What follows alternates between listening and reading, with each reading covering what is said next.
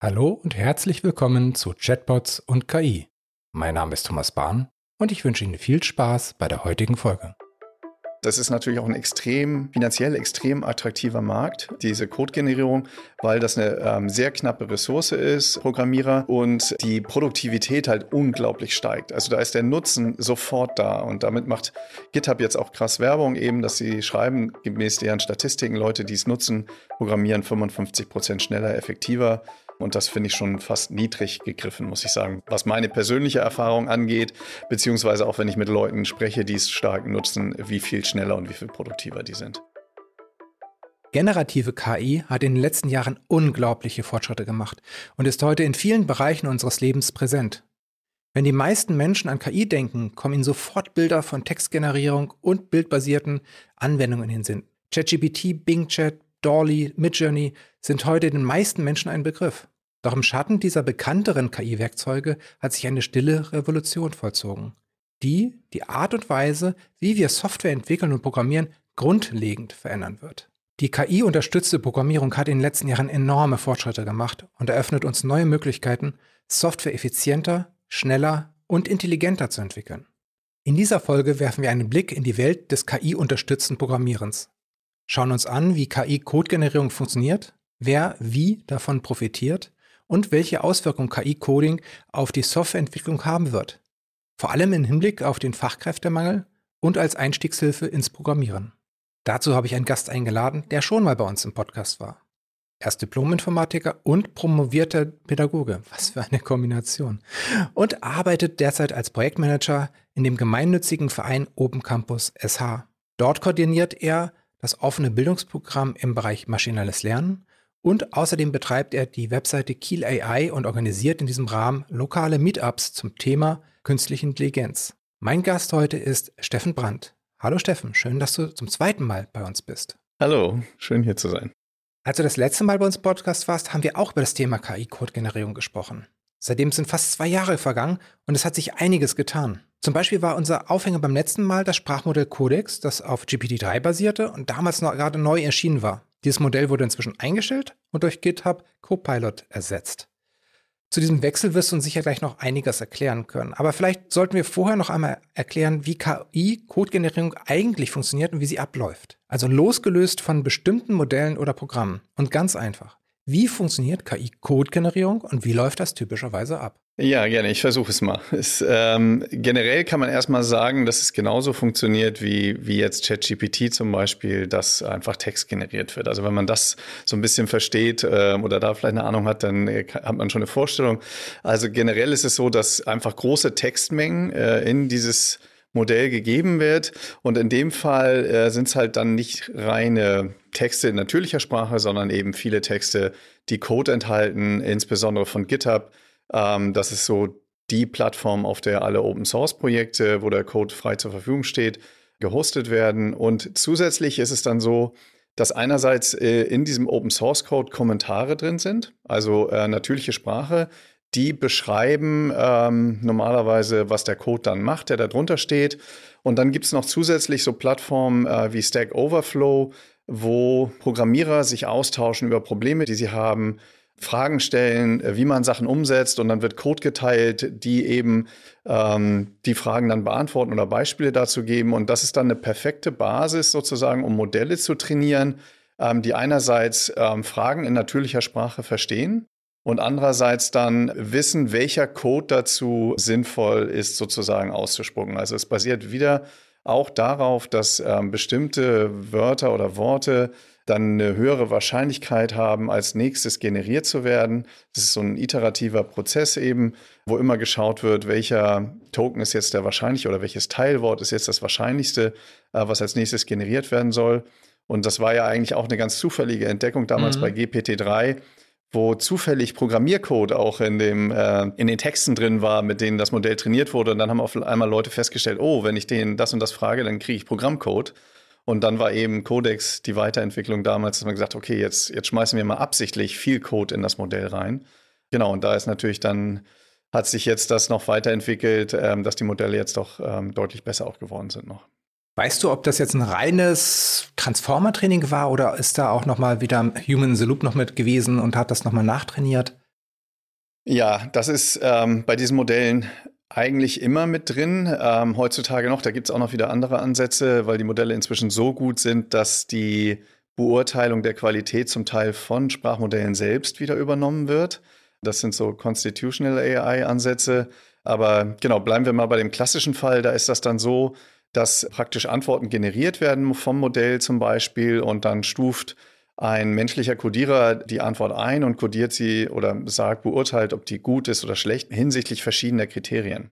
Ähm, und das, ähm, die Kriterien legen dann wieder die Unternehmen fest, sozusagen, die die Modelle trainieren und worauf die Wert legen. Das können unterschiedliche Sachen sein und dann können sich die Modelle auch unterscheiden. Und dann gibt es meistens noch eine zweite Stufe in diesem Training, wenn das Modell dann einigermaßen gut funktioniert, wo dann nochmal das Modell aufgefordert wird, auch wieder Antworten zu generieren zur gleichen Frage. Und dann werden die äh, Beurteiler sozusagen gebeten, die Qualität von unterschiedlichen Antworten zu ranken hinsichtlich mhm. ihrer Qualität. Und das gibt dann nochmal einen extra Kick sozusagen, dass die Modelle noch besser werden. Und da ist eben der Human in the Loop sozusagen sehr wichtig. Und das ist auch eine Tätigkeit sozusagen, gerade auch bei anderen Modellen, jetzt bei den Sprachmodellen, wo die Menschen immer besser und besser werden müssen, um das beurteilen zu können. Ja weil das nicht trivial ist und die Modelle inzwischen so gut sind, dass das, ähm, um, um noch mehr zu lernen, als sie schon können, äh, muss, muss man halt sehr, sehr hochqualifizierte Rater dann haben. In den zwei Jahren ist ja auch einiges passiert. Es gab neue Modelle und, und neue äh, Anbieter. Was hast du denn an Erfahrung gesammelt? Wo bist du jetzt angekommen? Was benutzt du jetzt? Also ich benutze hauptsächlich Copilot. Das ist von GitHub sozusagen die Modellvariante, beziehungsweise GitHub gehört zu Microsoft und Microsoft ist eben der große Investor bei OpenAI. Mhm. Also das ist so ein bisschen die Kette. Ach, also im Endeffekt. Da ist das, kommt das her. Genau, das ist so äh, das OpenAI-Modell. Das hat aber weniger Gründe für mich persönlich jetzt, dass ähm, ich glaube, dass es jetzt unbedingt das allerbeste Modell ist ähm, für diese Unterstützung, weil ähm, also da passiert halt auch unglaublich viel. Und ähm, insgesamt bei den Sprachmodellen kommt man kaum hinterher, was da veröffentlicht wird. Und das ist natürlich auch ein extrem finanziell extrem attraktiver Markt, diese Codegenerierung, weil das eine ähm, sehr knappe Ressource ist, äh, Programmierer, und äh, die Produktivität halt unglaublich steigt. Also ja. da ist der Nutzen sofort da. Und damit mhm. macht GitHub jetzt auch krass Werbung eben, dass sie schreiben, gemäß deren Statistiken, Leute, die es nutzen, programmieren 55 Prozent schneller, effektiver.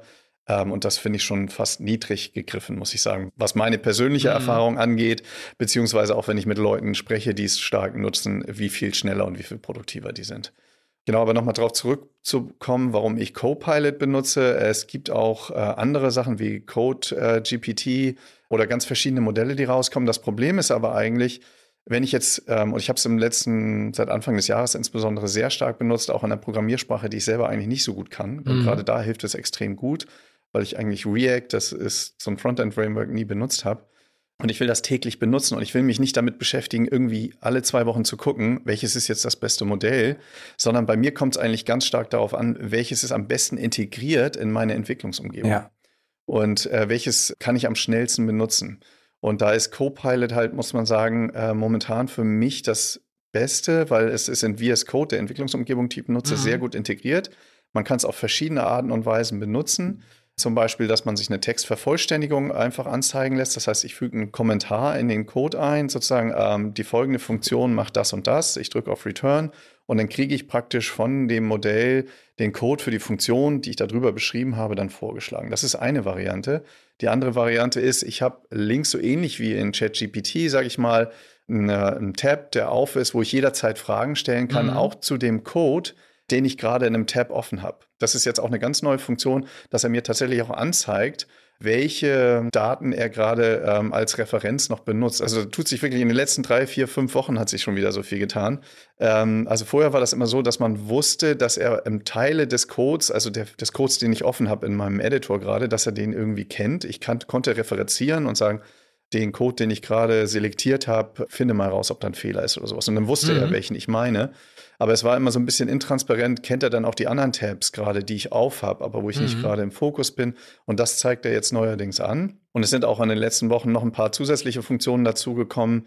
Ähm, so Standarddinger wie Create Notebook heißt das zum Beispiel. Das heißt, man macht dann so slash Create Notebook und sagt, ich möchte gern äh, einen CSV-Datensatz importieren, der hat der und die Variablen oder möchte eine Webseite scrapen und möchte dann die Daten da rausnehmen und die als Trendanalyse irgendwie grafisch darstellen. Und dann springt der Motor an sozusagen, er generiert einem so eine Checklist, welche Schritte er jetzt alles machen will. Mhm. Dann drückt man nochmal auf Return und er erstellt einem komplettes Jupyter Notebook, wo der Code und die einzelnen Sachen dafür durchgeführt werden. Und es funktioniert auch extrem gut.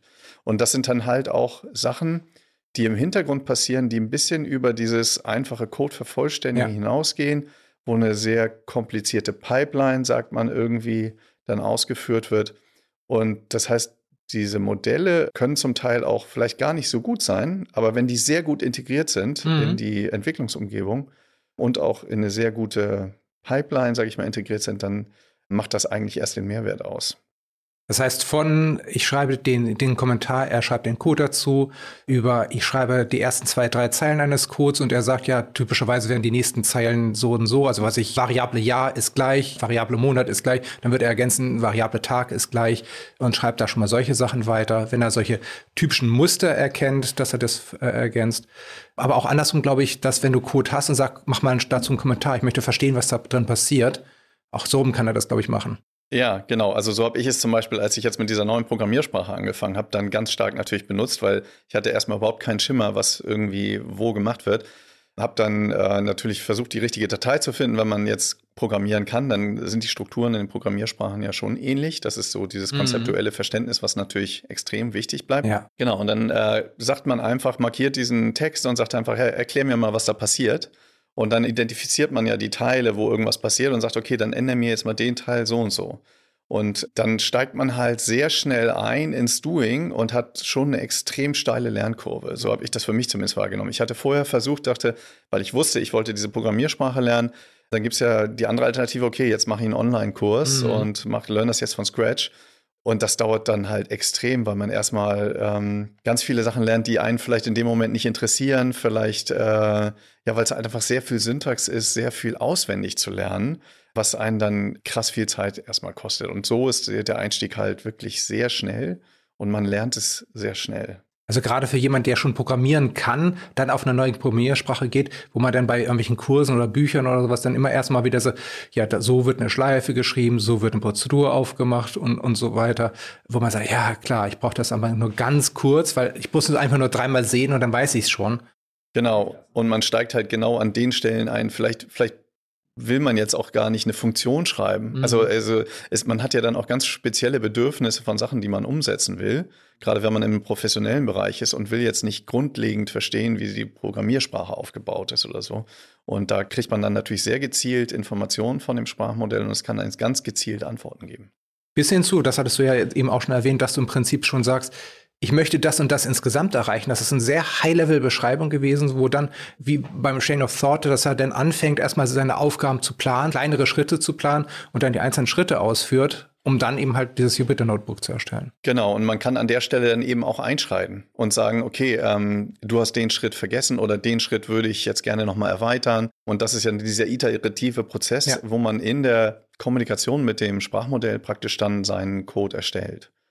Und ja, vielleicht ein Punkt, weil du vorhin das mit der Vervollständigung von den Daten so ein bisschen äh, angesprochen hattest, was natürlich ein, ein, riesiger Benefit auch ist, wenn man ganz häufig beim Testen will man irgendwelche Beispieldaten haben. Und Testen ist ein sehr man sagt eigentlich früher Tätigkeit. nicht beliebte Tätigkeit. Wenn man Informatik lernt und das im, im, Studium gesagt wird, sagt man immer, ja, die Hälfte der Zeit Implementierung, die andere Hälfte soll man testen. In der Realität sieht es leider nicht so aus. Entsprechend gut ist der Code dann manchmal auch, weil man ja immer denkt, das habe ich selbst geschrieben, ich weiß ja, das funktioniert und verlässt sich drauf. Und das ist vielleicht auch so eine Sache, wenn es generiert wird für einen, dann ist man natürlich viel kritischer und guckt auch und dann ist ja das Erste, was man macht. Der Code läuft dann, ist syntaktisch korrekt, der läuft durch. Was muss man machen? Man muss es testen. Also man fängt eigentlich direkt mit dem Testen an, ganz stark. Und überlegt sich dann die Fälle und kann sich eben auch Fälle generieren lassen vom Modell. Generiere mir mal einen Datensatz, wo ein fehlender Wert drin ist an der und der Stelle und dann macht er das und ach, gib mir mal am besten gleich tausend Zeilen und nicht nur zwei oder so. Und dadurch bringt das Testen dann auch viel mehr Spaß, weil man ja den generierten Code so ein bisschen herausfordert auch an der Stelle. Und das finde ich ist dann auch nochmal, wo ich eigentlich mir hoffen würde, dass die Codequalität deutlich steigen kann. Es klingt irgendwie so für mich auch so ein bisschen wie Pair-Programming, was eben halt, wo denn der Partner ist dann halt die KI, die das generiert und wo man so kritisch daneben sitzt und sagt, tut es das wirklich, was das tun soll? Und ähm, ich glaube, das hat so was ähnliches eigentlich. Ganz, ganz stark. Und es gibt ja ganz viele Unternehmen und wo die Entwickler häufig auch so ein bisschen auf sich allein gestellt sind, wo sie eine spezielle Fähigkeit haben, selbst in einem IT-Unternehmen, wo viele Entwickler sind, meinetwegen bist du der Einzige, der irgendwie Backend-Development ähm, macht. Mhm. Und dann mhm. gibt's, ist das schon sehr spezialisiert und man kann sich eigentlich über sein eigenes Thema kaum mit Leuten austauschen. Deswegen sind Communities super wichtig ähm, über ähm, Unternehmen hinweg auch, wo die Leute sich zu diesen Teilgebieten dann austauschen. Und Matthias Nant hat das zu mir, der hat das auch, glaube ich, mir am ersten mit äh, verdeutlicht. Der ist halt in einem Startup wo er sozusagen der Techie ist. Und die haben eine Formbricks aufgesetzt, eine Fragebogensoftware komplett neu. Und das heißt, man muss ja, das sind dann ganz grundsätzliche Entscheidungen, die man da auch erstmal trifft. Man fängt auf dem grünen Rasen an. Und das, er hat gesagt, er hat das immer ganz stark benutzt als äh, Buddy. Er hat dann auch Fragen gestellt, wie würdest du das und das machen? Und mhm. welche Möglichkeiten gibt es da? Was sind die Vor- und Nachteile von diesen einzelnen Ansätzen? Und man kann dann sehr gut mit dem äh, Modell einfach das diskutieren und abwägen dass einem überhaupt erstmal die Optionen aufgezeigt werden, weil man denkt häufig nicht an die Optionen. Und das habe ich auch schon häufiger selber erlebt, dass ich denke, oh, das geht auch. Ich kann hier einen SQL-Trigger ranhängen. Keine Ahnung. Äh, also das hat, das war jetzt das Letzte, was mir irgendwie aufgefallen ist. Ja, wo man dann Optionen kriegt, an die man sonst gar nicht denken würde. Oder selbst bei einfachen Aufgaben, dass einfach eine Lösung dasteht, wo ich sage, ja, so kann man das machen. Wäre ich so auf, gar nicht drauf gekommen, ich hätte das viel umständlicher ganz anders gemacht, aber und das hat, hat ja auch damit zu tun, dass die, äh, die Software, die KI eben halt auch gelernt hat an vielen guten Beispielen, weil Open Source Software Okay, da gibt es verschiedene Niveaus, ist ganz klar, aber äh, zumindest die größeren Projekte, da gibt es ja auch viele Leute, die dann immer drauf mit arbeiten und nochmal verbessern und nochmal optimieren, sodass dann die Qualität der Software auch sehr, sehr gut ist. Und wenn man von guten Beispielen lernt, wenn die KI von guten Beispielen gelernt hat, dann wird sie halt auch gute Beispiele vielleicht machen. Auf jeden Fall, genau. Und es ist ja auch so, dass man immer schnell einen Tunnelblick hat für die Lösungen, die man äh, gerade hat. Und äh, man hätte noch mal einen Schritt zurück machen können und dann gibt es eine viel einfachere Lösung. Und das zeigt es einem manchmal, äh, finde ich, sehr gut auf. Und ja, was du sagtest äh, mit der Codequalität oder auch mit, ich glaube, was man auch sehen muss, ist, wie viel schlechter Code geschrieben wird. Und die Frage ist immer, ich glaube, der Vergleich, und das ist auch bei den anderen Sprachmodellen, wenn Texte generiert werden, ist ja immer die Frage, was ist die Alternative? Wie gut ist die durchschnittliche Qualität in dem Bereich einfach? Und gerade wenn es auch um die ähm, Frage von äh, Sicherheit von Code geht zum Beispiel, dann ist es halt die Frage, wie, wie sicher und wie gut ist der Code, der von Menschen geschrieben wird? Mhm. Wie hoch ist die Wahrscheinlichkeit, dass da Fehler passieren? Und wie hoch ist die Wahrscheinlichkeit, dass Fehler passieren, wenn der Code generiert wird von einem Sprachmodell? Und das ist ja dann immer die Frage, natürlich ähm, gibt es die zwei, drei Prozent Programmierer, die einfach so gut sind, dass die an alles denken. Aber ich würde mal behaupten, oder das wäre meine Vermutung, dass das ein sehr kleiner Anteil von Programmierern ist, weil viele, der Zeitdruck ist extrem hoch. Mhm. Ähm, es gibt, selbst wenn die Leute richtig gut sind, du musst ja auch die Zeit haben, an alle Varianten, Sicherheitslücken und sowas zu denken. Und ähm, was du schon sagtest, der Open Source Code ist in der Regel, gerade was das angeht, sehr, sehr gut weil die Open Source Projekte, ja, es kann ja jeder reingucken in den Code und mhm. gerade Sicherheitslücken würden sofort auffallen. Und da wird einem dann Code generiert, der gerade was das angeht, da wird sofort bei einer HTML-Seite, wenn man die extern aufruft, irgendwie so eine No-Referral oder irgendwas eingefügt zu Sachen, wo man vielleicht in der Schnelligkeit gar nicht so schnell dran denken würde, aber das wird dann einfach mitgeneriert. Und ich glaube, da ist die Wahrscheinlichkeit eines Flüchtigkeitsfehlers, sage ich mal, bei einem Menschen oder eines auch nicht Wissen, meiner Meinung nach höher als die Wahrscheinlichkeit, dass der Code, der generiert wird, das nicht berücksichtigt. Oder ja, und wenn der Mensch es nicht versteht, der sich das generieren lässt, kann man natürlich auch immer sagen, ja, dann hätte er ihn auch nicht schreiben können. Ja. Also, ähm, ja. Aber äh, auch was das angeht, das ist manchmal vielleicht auch Faulheit. Ich meine, die meisten guten Programmierer wissen halt im Laufe der Zeit, dass man zum Beispiel alle Eingabeparameter in der Prozedur testen soll, ob die auch wirklich in den erwarteten Bereichen liegen. Und dann sagt man, ja, aber ich rufe das ja nur selber auf, äh, da kommt da schon nur die richtigen Aufrufe rein und dann wächst das System und irgendwann kommt da halt mal doch falsche Aufrufe rein und dann wäre es doch nützlich gewesen. Und wenn man dann einfach sagt, ich möchte eine Prozedur die und mache auch ein bisschen äh, Parameter-Checking oder vielleicht macht er das sowieso schon von alleine, dann fügt er das ein, dann ist es kein Mehraufwand für mich. Die Prozedur ist aber auf lange Sicht viel wartbarer, viel sicherer in der Verwendung und äh, das ist natürlich ein Riesengewinn an Software-Sicherheit und, und an, an Laufzeitsicherheit auch. Ja, und das sind auch Sachen, die man äh, klasse automatisieren kann und die jetzt mhm. inzwischen auch automatisiert werden. Wir haben jetzt seit letzter Woche, ähm, hatte auch Matthias uns empfohlen, prbot.dev, äh, die Seite gerne mal aufrufen, äh, wenn man Open Source Repository vor allen Dingen hat oder auf GitHub, kann man das einfach einbinden und dann wird automatisch, wenn man einen Pull-Request ausführt, ein Code-Review gemacht. Und äh, man sieht dann praktisch für alle Änderungen, die man eingefügt hatte in diesem Pull-Request, also Pull-Request ist einfach äh, eine Änderung, die jemand vorschlägt für eine bestehende Software. Und dann kriegt man für jede Änderung, die man da eingefügt hat, eine Kritik sozusagen. Mhm. Ähm, und das ist unglaublich ausführlich, ist teilweise fast zu lang, würde ich sagen. Also, na, es ist gut, ist einfach sehr gut. Und ähm, ich habe es jetzt die letzten Male, wir haben es jetzt erst seit zwei Wochen drin, aber jedes Mal eigentlich bei jedem Pull-Request festgestellt, oh, das ist ein guter Vorschlag. Also er kritisiert das nicht nur, er hat auch sofort den Vorschlag dazu, wie es besser aussehen würde. Und das geht von Dokumentation, die man ergänzen sollte, mhm. vielleicht Variablennamen, die man klarer formulieren sollte, bis eben auch ob man daran gedacht hat, dass wenn man die Variable ändert, dass dann an einer anderen Stelle auch überall die Variablen geändert werden müssen, sage ich jetzt mal so. Und das ist eine Wahnsinnshilfe, dass einem halt auch Flüchtigkeitsfehler nicht passieren. Und man kriegt unglaublich viele gute Vorschläge. Und ähm, also das ist auch wieder ein Modell, da weiß ich gar nicht, was für ein Modell dahinter steckt, aber wo eben die Art und Weise, wie das wahrscheinlich durch die Fehler geht, durch den Code durchgeht und wie es eingesetzt wird oder in diesem schrittweisen Prozess, der in, in dem so ein Modell dann eingesetzt wird, sehr gut äh, funktioniert anscheinend. Du engagierst dich ja auch im Thema Weiterbildung, auch gerade im Bereich maschinellen Lernen. Aber da auch da wirst in dem Umfeld wirst du ja mit vielen Programmieranfängern auch zu tun haben. Und vielleicht auch da mal die Frage, wir haben jetzt so aus der Perspektive eines erfahrenen Entwicklers, der vielleicht auch mal eine neue Programmiersprache lernt, gesprochen. Aber was ist denn jetzt für Anfänger, die gerade erst lernen zu programmieren? Können die solche Systeme auch sinnvoll nutzen? Ja, auf jeden Fall. Und ähm, ist gerade eine Frage, die ähm, gerade vor dem Aspekt des Einführungskurses, den ich zum Beispiel zu Data Science und Machine Learning hatten wir gestern den ersten Termin gebe und ähm, der fängt an mit R. Äh, also die Sprache, die im, ja, im sozialwissenschaftlichen oder auch für, für Berichte gerne benutzt wird, auch so alternativ zu Python, was im Machine Learning stärker ist. Und in R gibt es RStudio, das ist die Entwicklungsumgebung, die da ganz stark genutzt wird. Und es war bis vor kurzem so, dass es keine gute Integration von KI-gestützten Tools in RStudio gab.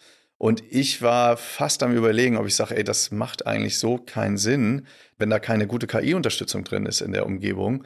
Weil wenn ich sehe, wie viel schneller ich bin in VS Code mit der KI-Unterstützung, dann kann ich den Leuten das nicht antun, dass die da jetzt alles mit einem Rechenschieber, sag ich jetzt mal so, machen müssen, um den Vergleich mal so ein bisschen ja. zu haben.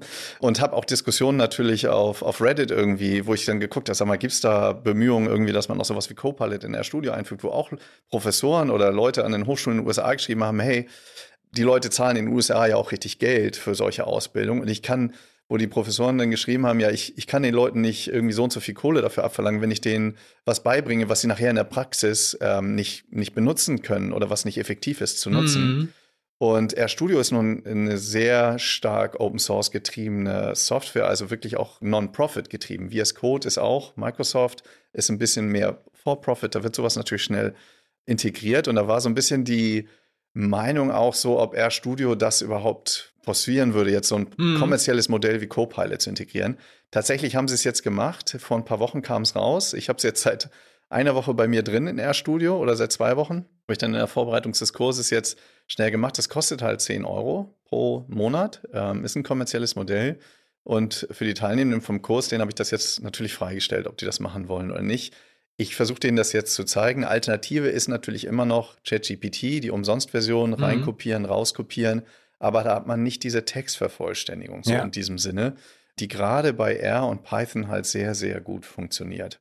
Und das ist für mich jetzt auch noch eine offene Frage, so ein bisschen, was bringe ich denen jetzt bei? Weil das ist ja so ein bisschen die Kernfrage dann auch. Wenn es jetzt zum Beispiel bei Abbildung, finde ich ein ganz gutes Beispiel, ist es extrem kompliziert, gute Abbildungen zu erstellen. Und man kann sich sehr viel Zeit damit beschäftigen, dass die Hintergrundfarbe, unterschiedliche Farben von unterschiedlichen Linien in, mhm. in in Abbildung. Und das ist super kompliziert, weil man halt diese Funktionen dann die richtigen Argumente kennen muss, rausfinden muss, wie nennt man diese Sachen eigentlich, wie spreche ich das richtig an. Und bei ChatGPT ist es jetzt wirklich so, man kann ihm das beschreiben und er sagt einem Lösungen dafür. Mhm. Das Problem, der Zeitaufwand da vorher war wirklich, diese Argumente von der Funktion zu kennen. Und jetzt kann man es beschreiben und er weiß, was gemeint ist.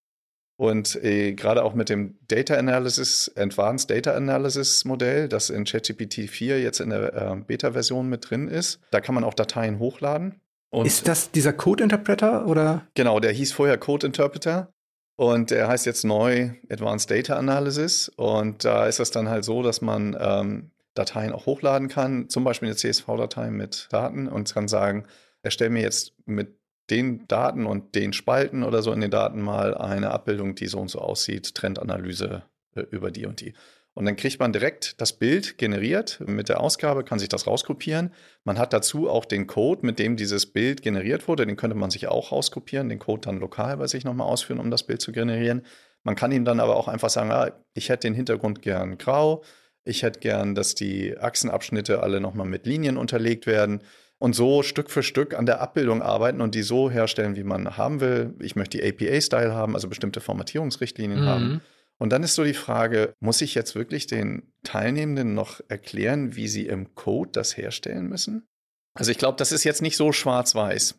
Es ist nur so, dass man kann sich den Code herauskopieren und es wird immer noch wichtig sein, so dann sieht man, okay, welche Bibliothek hat er da benutzt? Er hat jetzt nicht ggplot, sage ich mal, äh, benutzt, sondern Plot. Da gibt es dann unterschiedliche Bibliotheken, die auch unterschiedliche Fähigkeiten haben. Und wenn ich bestimmte andere Sachen machen will, dann wäre es vielleicht besser, er hätte die Bibliothek genommen und dann muss ich ihm das auch sagen können. Mhm. Also bestimmte Konzepte äh, muss ich ihm vermitteln können. Aber das herauszufinden, was sind jetzt die Fähigkeiten und auch das Vokabular, das ich brauche. Und ich glaube, darauf wird es ganz stark ankommen, dass man Sachen benennen kann, dass man diese technische Sprache sprechen kann und so dann auch vermitteln kann, was man will. Aber wie viel Code man dann noch können muss oder wie viel Syntax, sage ich jetzt mal mhm. bewusst, weil es war vorher auch viel gute Coder, hatten sehr gutes Gedächtnis häufig. Die konnten sehr schnell coden, weil sie nichts nachschlagen mussten, die hatten das im Kopf. Äh, andere müssen halt jedes Mal wieder googeln, wenn sie das zwei, drei Wochen nicht benutzt hatten, ja. die Funktion. Und äh, genau, bei mir ist es, ich bin auch der, der mit dem schlechten Gedächtnis auf jeden Fall. Und das braucht man eben nicht mehr. Also dieses Gedächtnis. Und man kann sich den Code generieren lassen. Und wenn man ihn sieht, ist es auf jeden Fall sinnvoll, ja auch den ändern zu können, dass man mhm. irgendwie die Struktur versteht und so. Aber wie viel, also Kopfrechnen kriegen wir auch beigebracht oder mhm. wie, wie man das macht, aber die wenigsten von uns können es noch gut. Also so, dass man es schnell macht. Meine Mutter beschwert sich immer im Restaurants, wenn denn die Kellner für kleinste Rechnungen irgendwie einen Taschenrechner benutzen, wo sie sagt, das kann man doch im Kopf ausrechnen. Aber die Übung fehlt uns halt ganz stark bei vielen solchen Sachen. Und das ist vielleicht so das einzige Beispiel oder was ich vorhin sagte mit dem Rechenschieber. Es sind halt Fähigkeiten, die uns verloren gehen. Und die Frage ist halt, wie viel müssen wir noch wissen? Wie viel können wir uns dann aber auch mehr auf konzeptuelles, strukturelles Wissen konzentrieren? Das ist so die offene Frage und das ist für mich das Spannende in dem Einführungskurs jetzt auch ein Stück weit. Und das ist auch, glaube ich, das ganz Schwierige für die ähm, Teilnehmenden und man hört das auch aus den Schulen, dass die zum Teil dann Angst haben, irgendwas nicht mehr zu lernen. Dass sie das dann nicht benutzen wollen, weil sie Angst haben, sonst lerne ich nicht mehr, wie es richtig geht. Sonst, äh, sonst macht das jemand anders. Das ist auch so ein bisschen, und da ist jeder ja auch komplett anders. Und andere sagen, ist mir total egal, Hauptsache das Ergebnis ist da. Aber das ist, genau, ist ja auch eine offene Fragestellung, ganz allgemein in der Pädagogik jetzt. Was, welche Teile sind das die, auf die es ankommt? Weil man das ist äh, erst auf Basis der Erfahrung jetzt wahrscheinlich feststellen wird. Ja, das ist äh, tatsächlich sehr, sehr offen. Wenn ich jetzt, ich vergleiche immer gerne so KI und die Möglichkeiten, die jetzt entstehen äh, für Wissensarbeiter mit was durch die Maschinisierung, durch Dampfmaschine, Verbrennungsmotoren passiert ist. Also man braucht jetzt nicht mehr die Muskeln bilden, um ein Loch zu graben, weil man hat einen Bagger, wo die Kraft quasi herkommt. Und ich denke mal, das hat so ein bisschen was ähnliches. Das heißt, ich muss immer noch die Strategie entwickeln, ich muss immer noch das Ziel vor Augen haben, muss gucken, dass ich zielgesteuert darauf hinlaufe. Aber ich benutze dann eben halt Maschinen, entweder halt den Bagger oder eben halt in diesem Fall die KI, um diesen Weg zu, zu beschreiten und das die Aufgabe zu erledigen. Ja, passt vielleicht ganz gut. Und es ist ja auch, aber was damit einhergeht, ist im Prinzip anspruchsvollere Tätigkeit. Ja. Weil das merkt man auch, die Schaufel kriegt jeder in die Hand, das kriegt jeder hin. Aber einen Bagger zu führen, muss man schon ein bisschen, braucht mhm. man vielleicht einen Führerschein und so weiter. Und ähnliches ist beim Programmieren, glaube ich, ein Print-Statement hinzuschreiben, kriegt jeder hin. Mhm. Aber ein Konzept für eine Software aufzustellen, äh, wo die Teile, dass das effizient auch alles funktioniert und so weiter, ist schon auf einem anderen Level. Das ähm, da kann muss man ich nachvollziehen, ja. Aber es ist doch genau auch andersrum, äh, dass Menschen jetzt, die ohne, ich sag mal, die ohne den Bagger gar keine so großen Löcher graben könnten oder in diesem Fall Coder, die noch nicht die Erfahrung haben, nicht die, die Fähigkeiten hätten, das alleine so ein System aufzubauen, die aber mit dem Co-Piloten an ihrer Seite eben halt Sachen schaffen, die sie alleine nie schaffen würden. Ja, ja, guter Punkt. Also wenn wir von der Softwareentwicklung eigentlich weggehen, von den Programmierern, und mal zurück zum User sozusagen, mhm. dann hatten wir die letzten 20, 30 Jahre ja ganz stark eine Entwicklung, dass man egal in welchem Beruf mehr und mehr technisches oder Software-Know-how haben musste. Also je, jeder musste mit Excel umgehen können und am besten irgendwie da noch Verkettenfunktionen oder sonst was. Also mhm. es waren mehr und mehr Anspruchs- oder beim äh, Installieren von Software auf dem eigenen Handy. Ähm, jeder Senior braucht irgendwie seinen, seinen Enkel mehr oder weniger, der ihm hilft bei diesen ganzen täglichen Sachen. Und meine Hoffnung ist so ein bisschen, dass das wirklich ganz stark wieder zurückgeht zur natürlichen Sprache. Weil der Vorteil ist ja, ähm, und André Carpati hatte das letztens in einem Post auch gesagt, er war, ähm, ist jetzt bei OpenAI, war vorher bei Tesla da, Head AI und ähm, hatte gesagt, dass die nächste Programmiersprache ist Englisch. Und mhm. es sieht momentan wirklich, geht es mehr und mehr in die Richtung auch, äh, wenn man sich das gerade bei Python und R auch anguckt. Und das hat natürlich für, für einen End-User jetzt den Wahnsinnsvorteil, auch in Excel zum Beispiel. Ich schreibe mir jetzt die langen Funktionen, die man in Excel ja auch machen kann, die lasse ich mir natürlich generieren durch ChatGPT. Ja. Und das äh, Voice Interface ist ja jetzt das nächste, was kommen wird. Das mhm. heißt, dass man einfach das auch nicht mehr lange tippen muss. Bitte mach mir in die Zelle die und die Funktion, sondern man spricht mit Excel und sagt, äh, mach mir mal die Abbildung, die so und so aussieht. Und dann macht er das. Und das heißt, ich muss jetzt nicht erst mir noch lange die Fähigkeiten aneignen, wie man Abbildungen in Excel erstellt, oder in Outlook, wie lange sucht man nach irgendwelchen bestimmten Einstellungen oder auf dem eigenen Betriebssystem? Da muss man erst wieder googeln, wo finde ich die Einstellungen. Man kann es einfach sagen. Man hat eigentlich nur noch ein zentrales Interface. Das ist die natürliche Sprache, über die man alles einstellt. Und das hat ja zur Folge auch eine krasse Verringerung der Komplexität ja. für uns als Endnutzer. Also das auf jeden Fall, wo wir da auch mehr Teilhabe ist, hoffentlich. Durch äh, viel mehr Menschen, die vorher, die zum Teil heutzutage ja auch ausgeschlossen werden, weil unglaublich viel Technikwissen vorhanden sein sollte oder muss. Das war der erste Teil meines Gesprächs mit Steffen Brandt über KI-Codegeneratoren. Im zweiten Teil sprechen wir unter anderem darüber, wie Steffen zur kommerziellen Nutzung von KI-Codegeneratoren steht und diskutieren die Frage, ob es sich Unternehmen heute noch leisten können, auf den Einsatz dieser KI-Tools zu verzichten, wenn sie wettbewerbsfähig bleiben wollen. Am Ende der Folge wagen wir noch einen Ausblick und sprechen über die Auswirkungen von KI-Codegeneratoren auf den Beruf des Softwareentwicklers. Der zweite Teil dieses Gesprächs kommt bereits nächsten Donnerstag, also eine Woche nach dieser Veröffentlichung. Wer den ersten Podcast-Auftritt von Steffen Brandt bei uns, damals in Folge 5, noch nicht gehört hat, kann das jetzt auf unserem neuen YouTube-Kanal nachholen. Dort veröffentlichen wir derzeit unsere vergangenen Folgen und parallel zu dieser Episode, die Sie gerade hören, ist dort die Folge 5 mit Steffen Brandt online gegangen. Unseren Kanal finden Sie auch unter youtube.com slash asono GmbH oder als Link in den Shownotes.